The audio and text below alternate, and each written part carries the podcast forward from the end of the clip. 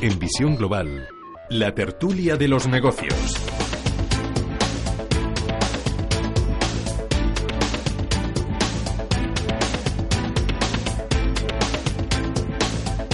Pasan algo más de 38 minutos de las 8 de la tarde, una hora menos en la comunidad canaria, y vamos a comenzar nuestro tiempo de tertulia muy pendientes de lo que está pasando en la bolsa norteamericana, pero a ver si los expertos me saben explicar por qué se está pegando este parapalo la bolsa norteamericana. Quizás tiene algo que ver ese anuncio que ha hecho el presidente Donald Trump de imponer aranceles al aluminio y al acero importados y qué repercusión puede tener en China o en gigantes europeos como puede ser el caso de ArcelorMittal. Guillermo Santos, socio de iCapital. Muy buenas noches. Hola, Gemma. Buenas noches. Lluviosas, fresquitas, ventosas, menuda noche, sí, ¿no? Desapacible. Desapacible. como, como, toda la semana, desde luego. Íñigo Petit, asesor financiero y CEO de Iden Global. Muy buenas noches también, bienvenido. Muy buenas noches, Gemma. Encantado Eh, de estar aquí. Bueno, ¿qué está pasando en Estados Unidos? A ver, Guillermo. Esas fuertes caídas que estamos viendo quizás tienen algo que ver con ese anuncio que va a hacer de forma más formal la próxima semana, pero que ya ha dejado entrever el presidente americano esas, esos aranceles que también ha dicho y ha anunciado, no ha especificado a qué países, eso ya lo dejará para la semana que viene, pero sí que esos aranceles van a estar durante mucho, mucho tiempo. Pues mm, yo creo que no. yo creo que no. A ver, eh, en sí, eh, el tema de que ponga aranceles eh, a determinadas materias primas, a quien en primer lugar tiene que afectar es a las materias primas, ¿no?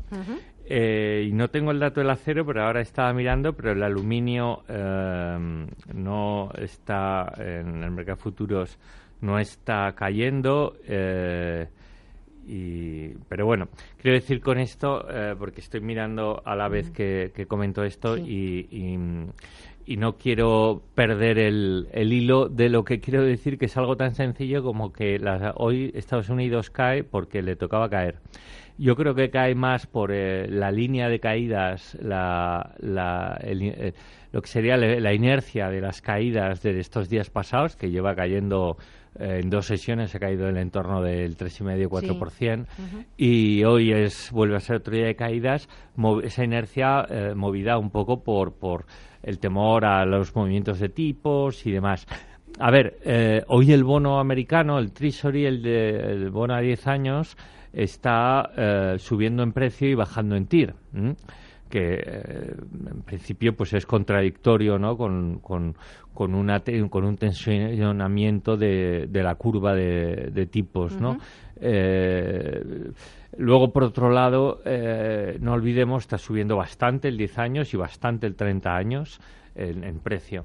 Eh, y luego, por otro lado, no olvidemos que se va a conocer eh, datos de inflación, al menos de inflación subyacente en Estados Unidos. Eh, para mí, la inflación va a ser el dato definitivo a la hora de predecir o juzgar en el corto plazo el comportamiento de las bolsas, porque de alguna manera va a condicionar, de alguna manera, principal manera, va a condicionar la actuación de Powell, de la Reserva Federal, a efectos de si van a ser dos a cuatro subidas, eh, que es lo que eh, distintos sectores del mercado predicen o estiman eh, durante el año de tipos de interés de intervención por parte de la Reserva Federal. Entre dos y cuatro subidas parece que no hay mucho, pero hay, ¿no? Eh, o se queda en lo tres, que es la mayoría del consenso actualmente. Entonces, un poquito todo este totum revolutum está llevando a un incremento otra vez de nuevo de la volatilidad, como lo vimos en la primera quincena de febrero. Para mí, repito, no especialmente relevante, salvo que, y esto es una interpretación que te dejo caer y dejo caer a, a- para todos los oyentes, para que los que eh, les gusten más eh, estas cosas, pues les den una reflexión. Si esto puede dañar estas medidas que tú has citado de, de digamos, de, de limitación a, a las importaciones y, y al final a quién perjudican. A los emergentes, ¿no? ¿Quiénes son los principales productores del mundo de materias primas? Países emergentes, en Latinoamérica notablemente. ¿A quién perjudica que los países emergentes les vaya peor la vida? Pues en primer lugar la economía global. ¿eh? Eh, la economía global, si coges un gráfico de cuánto crece gracias a emergentes, pues es más de la mitad. En segundo lugar, le perjudica clarísimamente al crecimiento de las zonas más dependientes de ellos, que es Europa, en parte, y por supuesto también Asia. ¿no? Entonces, mm, esta interpretación puede estar en la causa de un pequeño desplome de, los índices americanos, podría ser, pero no que eh, solo por esos aranceles incrementales que ha anunciado Donald Trump. Íñigo. Yo creo que, es importante siempre, y, y, creo que lo repetimos mucho, ¿no? Es muy difícil explicar por qué los mercados se mueven, sobre todo por qué se mueven de esta manera tan violentamente. ¿no? Y creo que Estados Unidos venía, como ha comentado Guillermo, eh, venía en una espiral ya pues bajista, muy sensible. El mercado tiene mucha incertidumbre a la espera de las decisiones de tipos y eso hace que sea eh, bueno pues especialmente sensible un mercado que además no podemos olvidar estaba muy justo de valoración hace tan solo unos días y a, pesar de las correcciones pues bueno sigue siendo un mercado que que, ha conseguido muy buen comportamiento si vemos la perspectiva un poco más amplia ¿no? y, retrocedemos dos o tres años atrás. Por lo tanto, estamos en un mercado muy sensible en el que cualquier noticia pues tiene especial repercusión y como hemos visto también a principios de febrero, cualquier movimiento se ve ampliado, se ve multiplicado y lo que a priori no debería tener un efecto muy grande acaba teniendo un efecto muy superior al esperado. Quiero pensar que esto sucede en los dos sentidos, tanto para las caídas como para las subidas, pero es verdad que se nota mucho más cuando caen los mercados. Algo curioso, ¿no? Eh, en parte también yo creo responsabilidad un poco de los medios, ¿no? En este sentido. Eh, darle más bombo a esas caídas que a esas subidas y también bueno es verdad que las subidas se producen quizá más progresivamente sin tanta sin tanta violencia yo creo que es una nueva normalidad a la que nos tenemos que acostumbrar a estos shocks eh, hay muchos agentes nuevos en los mercados y además en concreto el sector de las materias primas pues era especialmente sensible por lo que no eh, hay lleva muchos meses pues bastante en boca de todos con muchísimas noticias encima de la mesa eh, compañías que han tenido pues eh, correcciones muy importantes en bolsa a raíz de diferentes noticias corporativas. Es decir que es un sector calentito como suele decirse animado eh, y, que va a estar más calentito todavía. Y que no cabe duda que va a estar más calentito con, con lo que China tenga que decir en este sentido, ¿no? Que, mm. que por supuesto es el jugador eh, a nivel soberano eh, número uno, ¿no? Por lo tanto, yo creo que conviene, como decíamos también a inicios de febrero, no asustarse con este tipo de cosas y, y bueno, y entender la inversión a más largo plazo y, y, que este tipo de medidas no deberían generar unas caídas tan tan grandes cuando en los índices al final el peso de determinados sectores pues no es tan importante. ¿no? O sea que parte de la culpa de estas caídas, aparte de ese anuncio de los aranceles, está en el señor Powell. Quizá no ha sido tan, tan, tranquilizador como la gente esperaba. Yo, yo, creo que quizá no, no, ha convencido tanto en ese afán de tranquilidad como lo haría su antecesora. No, pero claro, tampoco él podía dar un mensaje mucho más allá de lo que ha dicho, ni para un lado ni para otro, ni para mayor muy templado, intensidad ¿no? de quantitative easing, ni vuelta a estímulos monetarios, ni tampoco de vamos a empezar a subir los tipos de interés, porque la economía americana, si no, va, va a recalentarse. Lo que sí que... Eh,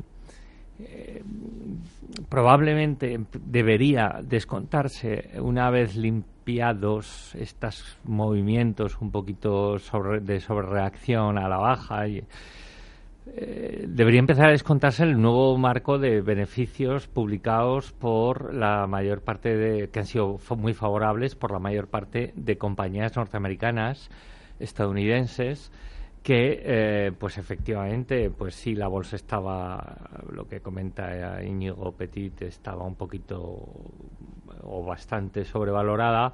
Esa sobrevaloración de la bolsa americana hay que ponerla ahora de nuevo en dimensión con estos nuevos beneficios que en muchos muchos muchos casos han sobrepasado estimaciones.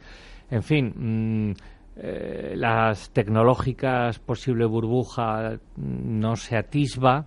Eh, la complacencia tampoco nos parece por supuesto que sea la forma de afrontar eh, la actual situación de mercado pero de ninguna manera el nerviosismo y el pánico no con lo que como siempre o tantas veces decimos diversificación visión de plazo y paciencia eh, esa inflación, que es cierto que hasta hace poco tiempo casi ni se la esperaba ni estaba, ¿puede llegar a convertirse en una verdadera amenaza, Íñigo?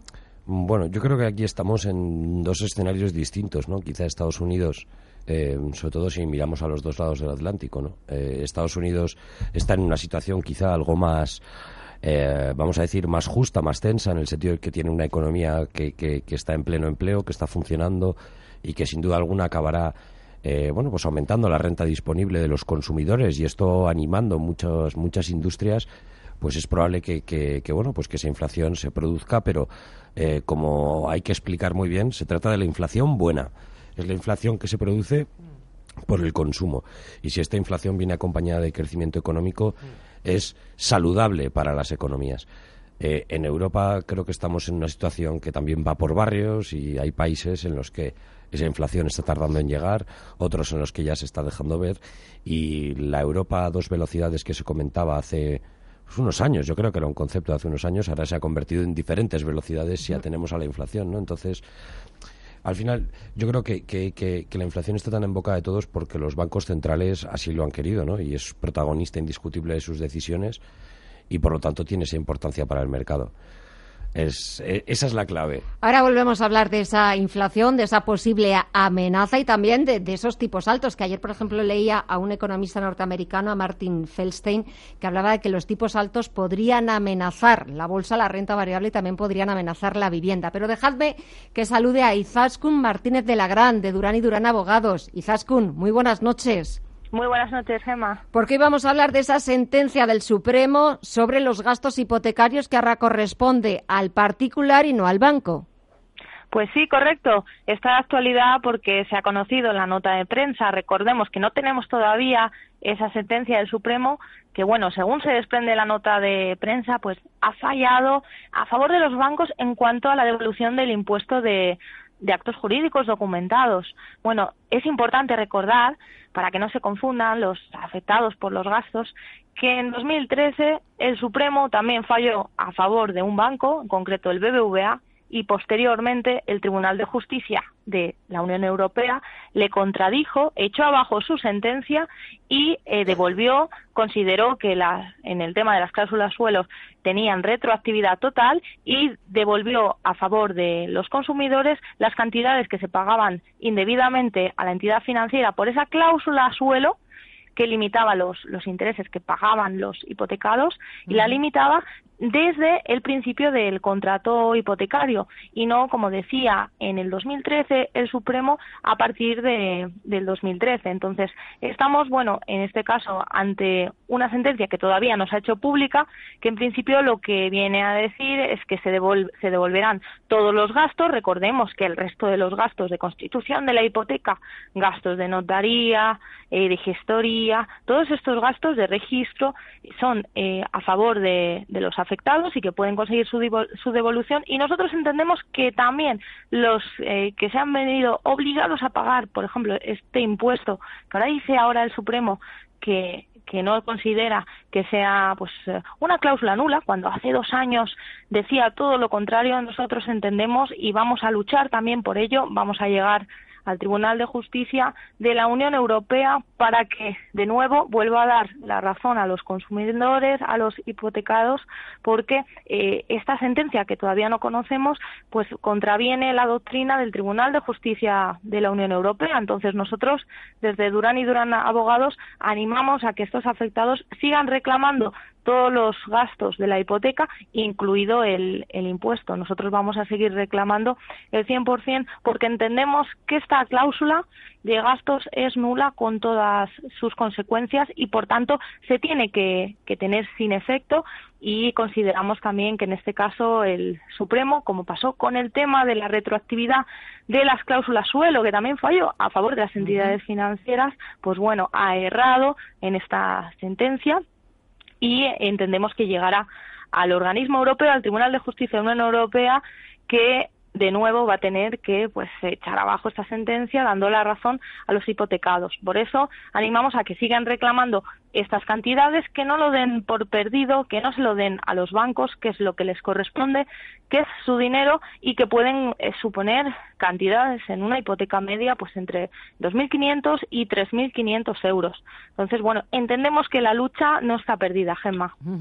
Y, Zaskun, por la gente que nos esté escuchando, que después de, pues, de que ayer apareciera en los medios esa sentencia del Supremo, que pues tumbaba de alguna forma las sentencias anteriores y decía que era el cliente el que tenía que pagar esos gastos, eh, un número de teléfono, una página web donde puedan, pues eso, seguir recurriendo, donde puedan seguir, bueno, pues que, que alguien les, les preste atención, les haga caso y, y hable en su nombre.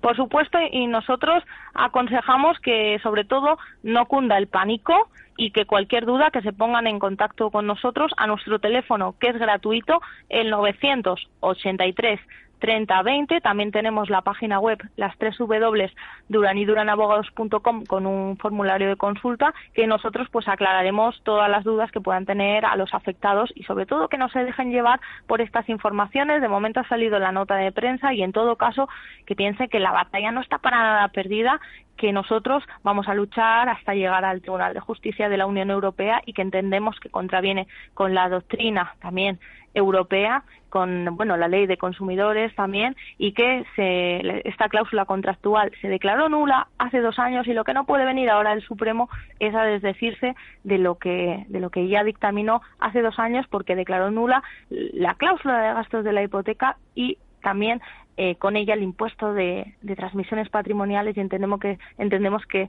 fue pues eh, ha sido un impuesto que se ha hecho pagar eh, de forma obligatoria a todos pues estos hipotecados la mayoría el 99% han tenido que pagar es, este impuesto y bueno también entendemos que contraviene la doctrina del, de la Unión Europea y que de nuevo nos van a dar la razón y vamos a llegar hasta donde haga falta, Gemma, hasta el Tribunal de Justicia de la Unión Europea para que estos afectados puedan recuperar todos los gastos de la hipoteca. Es muy importante, el resto de los gastos de constitución de la hipoteca eh, se pueden recuperar perfectamente y nosotros entendemos que el impuesto de gasto del impuesto de actos jurídicos documentados también por eso mismo cualquier duda sobre todo que nos consulten a nuestro teléfono gratuito o a través de nuestra página web.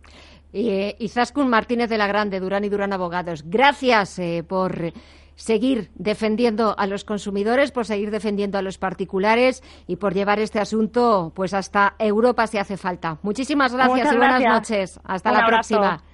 Hacemos una pequeña pausa y volvemos enseguida. Estamos en la tertulia y nos acompañan esta noche Guillermo Santos, socio de iCapital, e Íñigo Petit, asesor financiero y CEO de IDEN Global. Pero antes de esa pequeña pausa para la publicidad, vamos a echar un vistazo para ver cómo se está comportando la bolsa norteamericana. Continúan en sus números rojos. El Dow Jones está bajando cerca de un 2%, 479 puntos, 24.543 puntos. El SP500 se deja un 1,58% en los 2.670 puntos y el tecnológico Nasdaq abajo un 1,47% en los 7.165 puntos.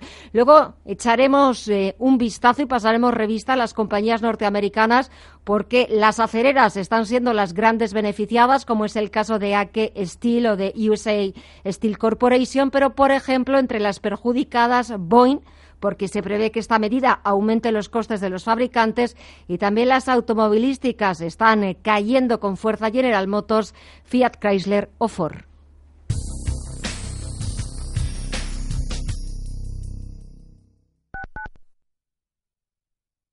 Intereconomía Poseer el derecho a ser definido como territorio Audi 5 estrellas podría ser una aspiración que suena muy bien.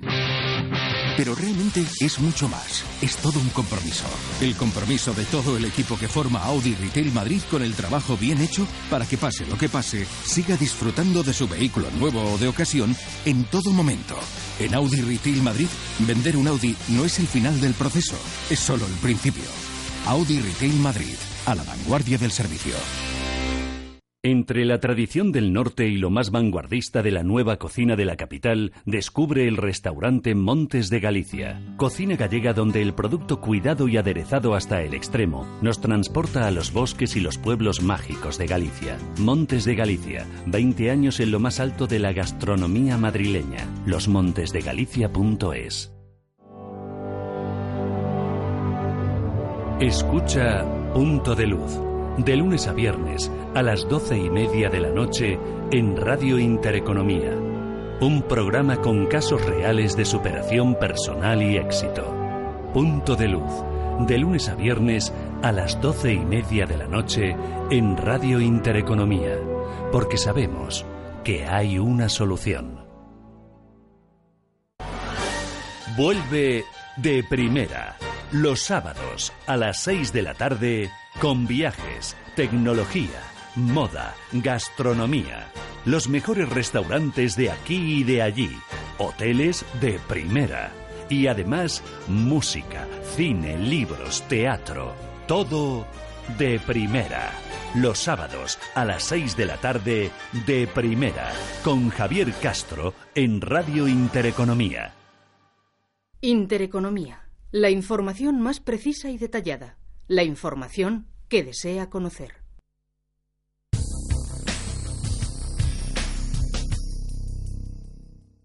¿Quieres que te devuelvan la plusvalía que pagaste indebidamente? Llámanos al 91 411 0000. 91 411 0000. El Club de Amigos de Intereconomía te propone un domingo diferente de enoturismo.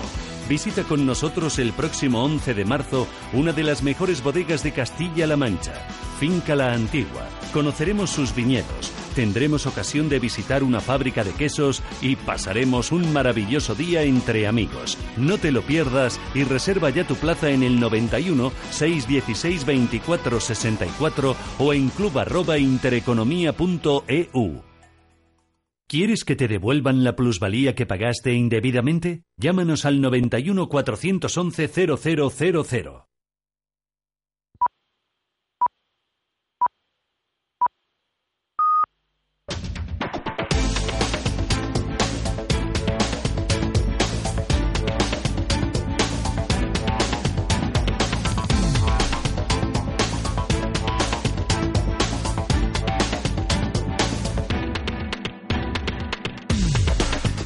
De la noche, 8 en la comunidad canaria. Retomamos nuestro tiempo de tertulia. Vuelvo a saludar a Guillermo Santos e Íñigo Petit. Y si os parece, en estos últimos minutos podemos hablar, eh, bueno, de este entorno que tiene también eh, fecha de caducidad, este entorno de tipos cero, porque tarde o temprano los tipos van a subir, más pronto en Estados Unidos que aquí en Europa. Pero sobre, me queríais hablar y queríais poner encima de la mesa las dificultades de ahorro en este entorno. A ver, Íñigo, empiezas tú. Hombre, yo creo que, que hay un, hay un fenómeno que, es evidente y que estoy seguro que Guillermo estará de acuerdo conmigo, y es que se ha cambiado el perfil de riesgo de los inversores en los últimos años. Y ha, habido muchos que se han ido desplazando desde una posición conservadora a una posición más eh, moderada o más, de, más agresiva, ¿no? Algo que es un, eh, un error eh, es evidente. Es un error porque se expone a caídas que no está preparado para, para, para soportar y eso siempre es equivocado, ¿no? Los asesores financieros pues lo, lo, sabemos bien, ¿no? Dicho esto, hay un caso que es especialmente grave, que es el del inversor conservador. Ese inversor que no busca un retorno del 8 o 9% anual a largo plazo, ni muchísimo menos, sino que se conforma con obtener dos o tres puntos por encima de la inflación de forma consistente. Eh, es verdad que en los últimos años la inflación, pues bueno, ha dejado margen porque ha estado bajita y, ha dado margen para, para, estar por encima, pero en el largo plazo, al final es el gran enemigo, enemigo a batir, ¿no? Ya no solo la Fed eh, se fija en ella, sino que también tiene que ser una referencia para los inversores, sobre todo aquellos que no están dispuestos a asumir grandes riesgos. Y es ahí donde yo creo que faltan soluciones de ahorro, ¿no? Eh, mm. yo creo que es que es evidente que en la parte conservadora es donde quizá hay mayor eh, porcentaje de mal producto en España, ¿no? Eh, sin embargo, tenemos muy buenos productos de renta variable, tenemos excelentísimos productos de renta variable, pero es verdad que, que, que, que, falta quizá pues, eh, o una mejor imagen, mayor conocimiento de los productos pues de un perfil más, más, más conservador. Así que yo animo a los inversores a que no se dejen llevar tampoco por huir de la renta fija, que evidentemente es el activo de riesgo, sino a buscar bien el tipo de gestor o el tipo de fondo en el que se invierte, porque también se puede sacar rentabilidad de la renta fija, por supuesto que sí. Claro. Guillermo. Eh, tú que gestionas, Íñigo, la imagen de gestoras, esto lo, lo, conoces bien. Pero fíjate lo que me decía a mí un gestor de renta fija hace no mucho. No mucho pueden ser tres meses, pero es que el tiempo pasa volando. Entonces me decía, mira, el que compraba letras del tesoro y bonos soberanos, tal, hoy compra corporates, eh, bonos privados. Eh, compraba bonos privados de renta fija privada, hoy compra high yield ¿eh? El que compraba high yield te compra subordinadas eh, o convertibles de a veces ignotos. ¿no? En, en definitiva, aunque sea un poco eh, toque exagerado, pero es absolutamente cierto. Había un desplazamiento en el riesgo medio de carteras, estoy hablando de renta fija, eh, del inversor español por la ausencia de retorno desde la letra del tesoro que te da, te quita dinero si compras una, con lo que calcula, hasta depósitos están en cero y demás y demás y demás. Entonces, luego, eh, la entrada de, de, inversor en bolsa, por supuesto, eh, eso ha beneficiado además mucho a las gestoras de fondos, porque eh, probablemente la mejor forma de, entrar en bolsa es a través de un fondo. Hoy sale la noticia en Fan Society que la última que, el patrimonio de los fondos de inversión en España han bajado, ha bajado en este último mes por eh, el efecto se llama vegetativo, por el efecto de mercado, el efecto de cálculo de, de la valoración, vamos. Eh, y pone en la noticia que la última vez que los fondos de inversión redujeron su patrimonio fue en junio de 2016. ¿Qué sucede? Que lleva habiendo suscripciones positivas positivas, ¿eh? neta, neto positivas, suscripciones menos reembolso, pues entra más dinero en el mercado, se ha batido el récord en el mercado de fondos, de, de fondos eh, en, distribuidos en España, el mercado de fondos de inversión cada vez va, aunque está bastante lejos de lo que debería ser para lo que es el ahorro en España, pero va tomando cuerpo del ahorro. Aquí tienen mucho que hacer. Por un lado, las gestoras, por un lado, cómo muestran eh, su mensaje. Yo esta mañana estaba con BlackRock y me explicaban y eh, lo que les honra además de claridad, eh, cómo muestran el mensaje hacia inversores, me parecía impecable. Pero hay que explicar realmente los riesgos que comporta cada, cada inversión y, por supuesto, eh, el asesoramiento, ¿no? Porque luego el distribuidor, eh, como sabemos y tantas veces hemos hablado también en visión global, en intereconomía, pues muchas veces, desgraciadamente, tiene una serie de conflictos de intereses con frecuencia difícilmente superables, con lo que buena educación por parte eh, para hacia los inversores para que con un buen mensaje claro por parte de las gestoras, buen mensaje, buen eh, trabajo asesoramiento por parte de asesores profesionales, entonces que me encuentro, pues al final eh, los intereses del inversor salgan eh, defendidos y le vaya bien la vida en lo que es eh, una cartera de inversión, que hoy en día es muy complejo porque hay que incurrir en más riesgo, riesgo tipos, riesgo equity y eso, como sabemos, y hay jornadas como la de hoy, pues es ingrato porque las valoraciones caen. Íñigo. Que no se olviden que hay que alejarse de, de esas promesas, ¿no? Que en estos tiempos a veces muchos se han dejado llevar por ellas, ¿no? De, de estos activos que se revalorizan un mil por cien en, en pocos meses, ¿no? Pues hay que intentar huir de, de, eh, de ese tipo de, de inversiones, ¿no? Y, y entender que cómo es uno como inversor, qué necesidades tiene respecto a su ahorro y tomar decisiones en conciencia. Al final, la lección más importante que siempre hemos defendido es búscate un asesor financiero, vete a preguntar al menos, llama por teléfono y verás como las cosas no son tan no son tan complicadas como pueda parecer y, y, sobre todo no son en absoluto tan caras como muchos quieren hacer creer, ¿no? Entonces, bueno, eh, hay que ser precavido, ponerse en manos de profesionales y eso sí, en lo que es ahorrar, pues ser constante. Claro. Hay que conseguirlo. Es verdad que es difícil cuando, bueno, pues como todos sabemos, España todavía tiene un paro alto y, y lo que la mayor parte de la gente dice siempre en los comentarios, en los típicos debates o artículos sobre el ahorro es, pero ¿qué me estáis hablando a mí? Que no puedo ahorrar 200 euros eh, ni cada seis meses, ¿qué me estáis diciendo que ahorre 2.000 euros al año? ¿no? Bueno, pues es verdad que, es difícil, pero, pero no hay que olvidar la fuerza que tiene pues el interés compuesto, la fuerza que tiene el tiempo en las inversiones y que 100 euros que se van aportando poco a poco con veintipocos años y siendo constante con ellos eh, pueden rentar mucho ¿no? Eh, en un futuro, sobre todo pues en el que la pensión va a ser un poco bueno bueno en fin, en fin chiquitita sí. chiquitita si es que si es que la vamos siendo a tener. amables siendo amables efectivamente qué, eh, eh, qué gran debate el mundo de las el mundo de las sí, pensiones sí, sí, sí, no quería yo no quería ¿Cómo yo ese melón gente, eh? hablar de las pensiones me refiero a la gente a los políticos ¿eh? sí, sí, sí. A, a sabiendo pero no solucionarlo a ver, es que no tiene solución, más que, o sea, no tiene una solución, eh, ¿cómo se dice?, pacífica ni bondadosa, sino que tiene soluciones mmm, con cierto dolor. Todas tienen cierto dolor.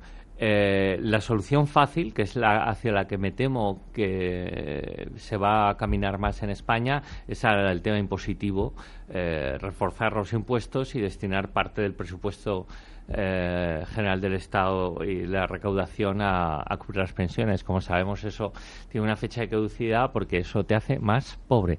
Entonces, mm, esperemos que las lecciones de otros países pues eh, nos apliquen aquí, ¿no? Si bien España es un país que lo primero que tendría que, cubrir y tener en cuenta son, eh, por supuesto, las bajas pensiones y que haya un estatus mínimo hacia eh, buena parte de la población. ¿no? Y una vez superado eso y garantizado eso, vamos a contemplar otros aspectos.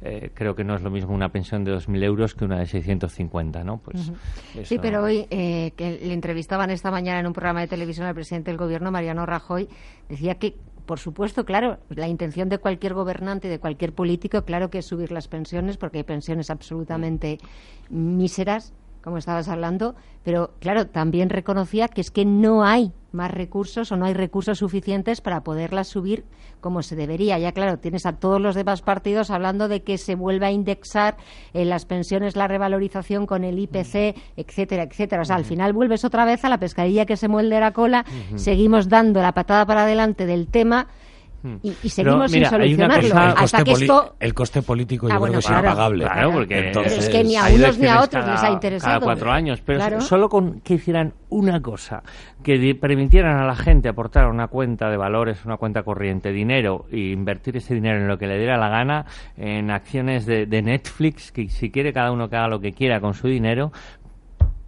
para la pensión y no necesariamente en un plan de pensiones y líquido. Entonces, eh, limitaciones de liquidez, quita ah, para esa cuenta personal ligada a pensiones, sí, pero una, eh, una ¿cómo vamos a llamarlo? Una, eh, un ahorro asociado personal, no colectivo, también puedes meter ahorro colectivo, puedes comprar un fondo de inversión o 10 pero personal, con decisión personal asociado a tu jubilación y no necesariamente solo industria de planes, fondos de pensiones.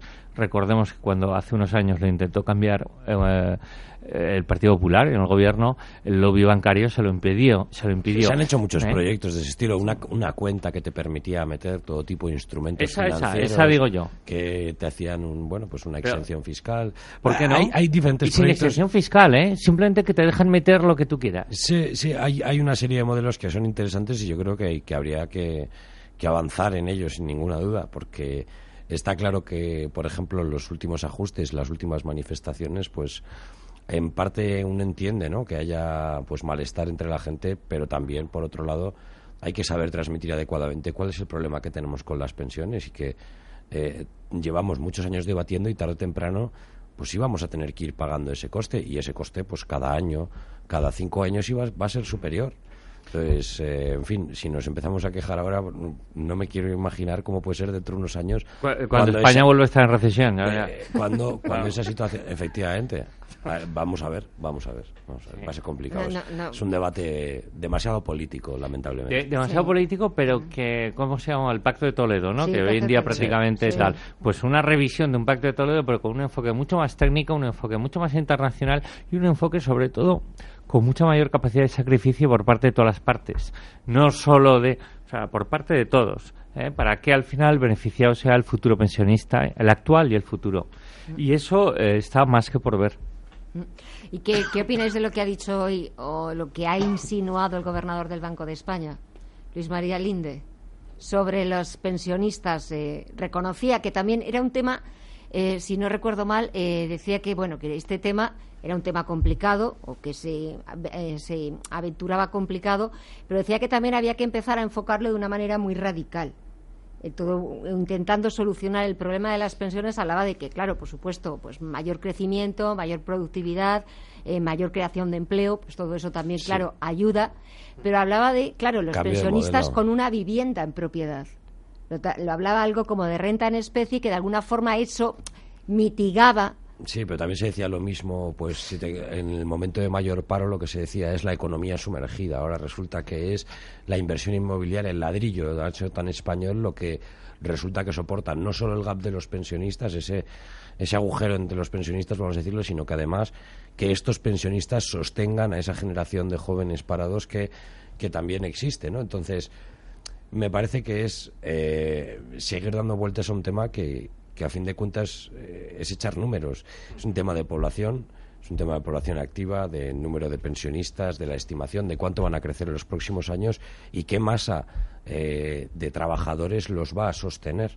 Claro, claro. Entonces, claro. es una Eso- cuestión Eso es casi, casi, casi, si me apuras, aunque de está lo definitivo. Claro, Ya. es que son matemáticas. Pero El que a nadie es- se le ha ocurrido esa regla de tres. Claro, Claro, es que el pero- problema es que esta solución o, o lo- o le metes mano antes de tiempo o en el momento en que la realidad ya llega, es, es como un, un tsunami, ¿no? Tú lo puedes prever con algo de antelación, pero cuando ya lo estás viendo ya hay poco que hacer, ¿no? Entonces, creo que conviene hacerse la idea de que tenemos que anticiparnos y no permitir ese descuento de hasta el 60% en las pensiones eh, en 2050 para los que hoy eh, tienen 30 años. Claro, y, y promover la natalidad, que ahora hay gente que no apetece tener hijos, pero otros que sí, ¿no? Y otros que sí, que, que, no tienen más porque les cuesta un dinero que, les cuesta, no tienen quizás, porque ta- Pues oye, eh, como hacen en otros países europeos, es que no todo, pero casi todos estos efectos está inventado. Entonces, eh, promover la natalidad, eh, hay países europeos en los que a partir del tercer hijo pagas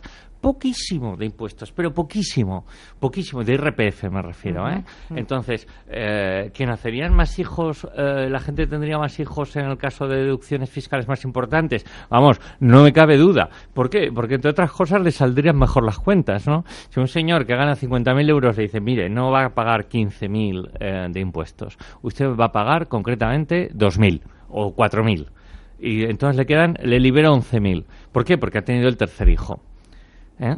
Por supuesto, es verlo de una manera un No, poco sí. a grosso modo, ¿no? Mm. Pero es una manera de, eh, de aclarar ese mensaje, ¿no? Luego, por supuesto, hay que coger las tablas y hay que empezar a estudiarlo y hay que ver exactamente lo que nos podemos permitir y, los, y, lo, y lo que no. Pero que un incremento de la natalidad sería bueno para el sistema de pensiones es absolutamente innegable.